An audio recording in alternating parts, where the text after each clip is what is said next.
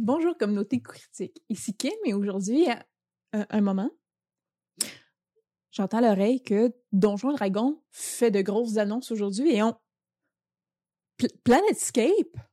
Donc, bonjour communauté. Donc, oui, aujourd'hui, euh, Wizard of the Coast, donc Donjon Dragon, a sorti euh, et fait publiquement plusieurs annonces, donc euh, principalement cinq annonces différentes concernant les prochaines sorties de la gamme. Premièrement, commencent les tests de jeu concernant la prochaine sortie des euh, règles de base du jeu, donc prévu pour 2024.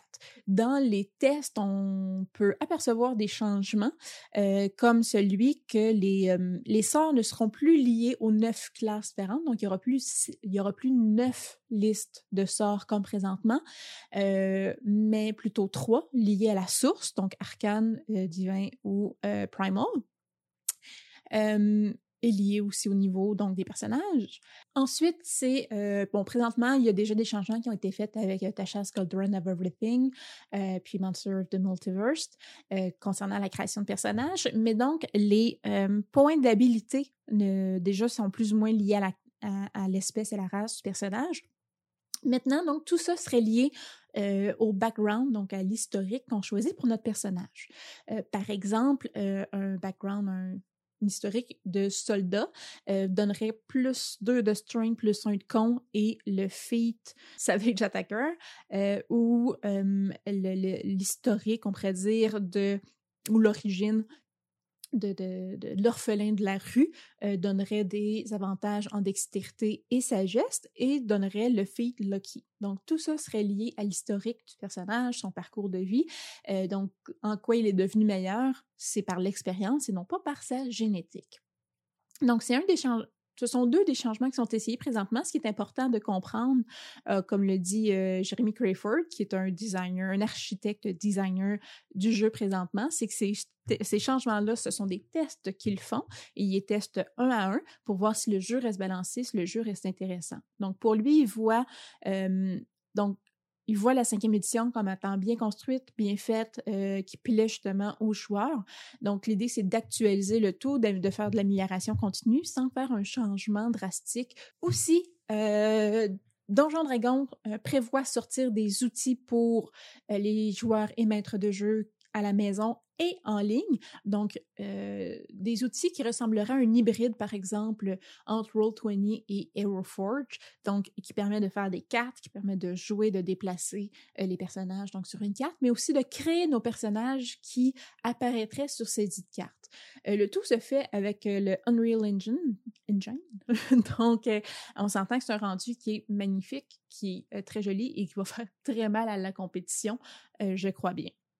Il y a des, euh, du matériel qui va sortir en lien avec les campagnes officielles, bien entendu, mais c'est important pour eux aussi de sortir du matériel euh, vraiment beaucoup plus libre ou euh, un peu plus générique pour permettre à tout le monde de jouer leur campagne maison avec ces outils-là ou d'intégrer des des, événements un peu plus alternatifs ou facultatifs euh, aux campagnes dites officielles. Aussi, on annonce le retour de Dragonlance, donc euh, Dragonlance Shadow of the Dragon Queen, euh, qui est une aventure faite dans le monde de Kryn, qui avec en arrière-plan la guerre de la lance, War of the Lance, donc, durant le jeu, on peut euh, penser pouvoir jouer euh, et avoir un rôle directement dans la bataille, sur le champ de bataille, mais aussi jouer de manière stratégique sur un plan beaucoup plus large, faire des décisions mémorables qui influenceront donc les événements de l'histoire. Donc tout ça pourra être fait euh, conjointement dans une grande campagne qui permettra de passer du jeu de rôle tel qu'on le connaît au jeu de table designé, oui, par euh, Rob,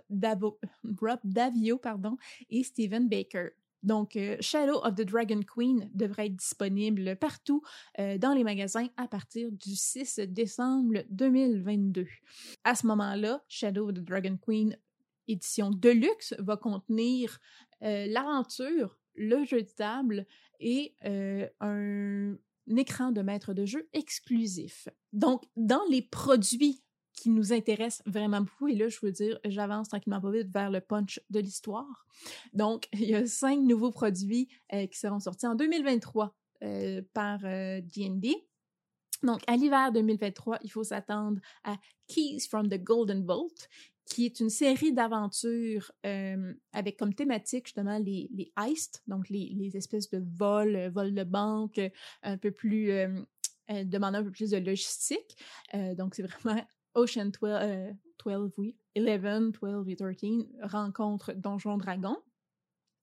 Euh, et c'est une formule qui va ressembler quand même un peu à Kendall Keep, donc de courtes histoires qui ne sont pas en lien les unes avec les autres. À l'automne 2023, euh, le livre Big Beast Present Glory of Giants va sortir, donc un livre, euh, on pourrait dire d'accompagnement portant principalement sur les géants, donc à l'image de euh, Fitzben Treasury of Dragons, euh, mais cette fois-ci sur les géants. Donc, on peut s'attendre donc encore là à des créatures, mais aussi à des euh, éléments qui vont influencer la création de personnages. À l'été 2023, euh, on va avoir la sortie de The Book of Many Things. Donc, un ensemble de lieux, de créatures et plein d'autres choses qui euh, Lily, dans le fond, connecte tout ça à euh, le fameux, euh, le, le, presque célèbre maintenant Deck of Many Things. Encore à l'été 2023, on continue euh, une campagne allongée euh, de Fendelver, donc euh, une, campagne, la campagne donc qui est au cœur du coffret d'initiation, Lost Mine of Fendelver. Donc D&D veut en sortir une campagne allongée plus longue qui est dans le même univers, dans une campagne euh, un peu euh, à saveur d'horreur cosmique. Et finalement, la plus grosse annonce, je pense, qui va faire plaisir à beaucoup de monde, il y a enfin une date de sortie parce qu'on a eu des rumeurs pendant longtemps.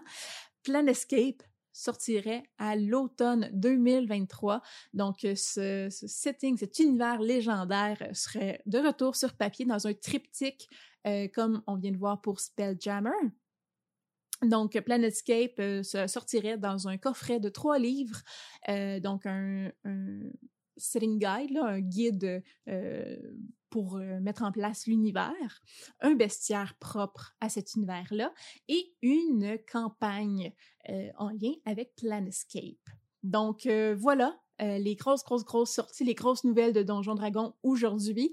Je suis curieuse de savoir votre opinion. Il y a eu beaucoup de choses, des choses beaucoup plus près dans le temps qui s'en viennent d'ici la fin de l'année et des, des trucs qui sont annoncés pour l'année prochaine.